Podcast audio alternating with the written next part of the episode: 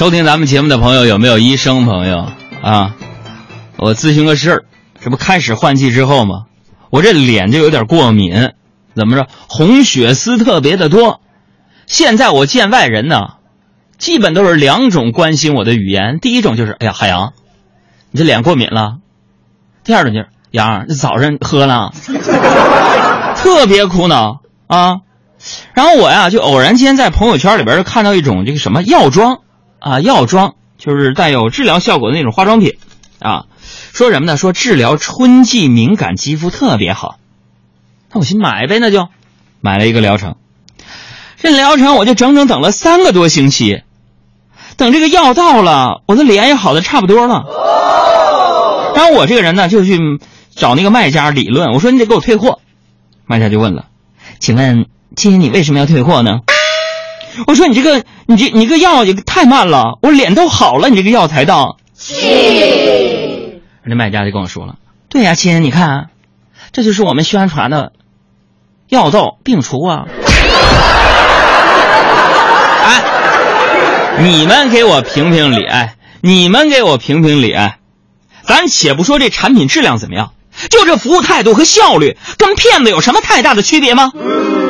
我每天大概有两次对人生失去信心的时候，一就是看到朋友圈那些卖三无产品的微商，二是手机接到诈骗电话。说实在的，作为一个语言工作者，每次接到诈骗电话，我都忍不住感叹：咱们中国这、这、这普通话推广工作那是迫在眉睫呀！来接电话，喂，先生，我们是信用卡中心啊，你在韩国有一笔刷卡记录哈。他说：“先生你好，我们是幺零零八六客服啊。”哎呀，普通话这事儿怎么办呢？你说说。说到这朋友圈里的产品啊，其实怎么回事，朋友们？其实是被那些三无化妆品的面膜啊害惨的姑娘啊！我跟你说，分分钟一抓一大把。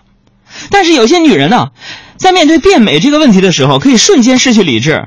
说真的，我也挺奇怪的。我就想问问你们这些被骗的美女们，你们说啊，拥有 A 四腰、iPhone 腿这么困难的事儿，你们都做到了？为什么拥有脑子这么简单的事儿，你们却做不到呢？